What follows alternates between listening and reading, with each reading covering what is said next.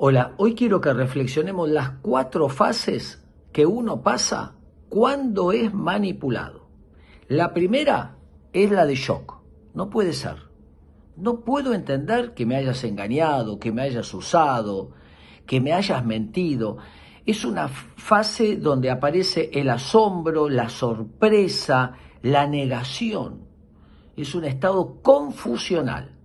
A medida que pasa el tiempo, se instala una segunda fase de meditación, de rumiación. ¿Cómo fue? ¿Cuándo fue? Es como ir armando un rompecabezas.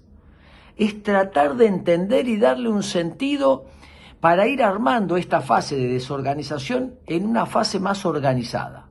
Y luego viene una tercera fase, que es una mezcla de enojo y de castigo. Castigo hacia mí, soy un tonto, me usó, me manipuló. Y de enojo, ¿cómo me pudiste hacer eso? En algunas personas predomina más el enojo sobre el castigo y en otras más el castigo sobre el enojo.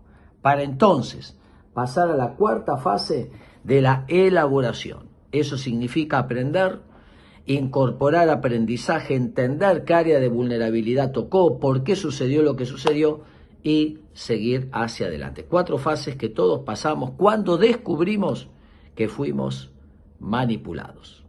Contame tu experiencia. Espero que te sirva.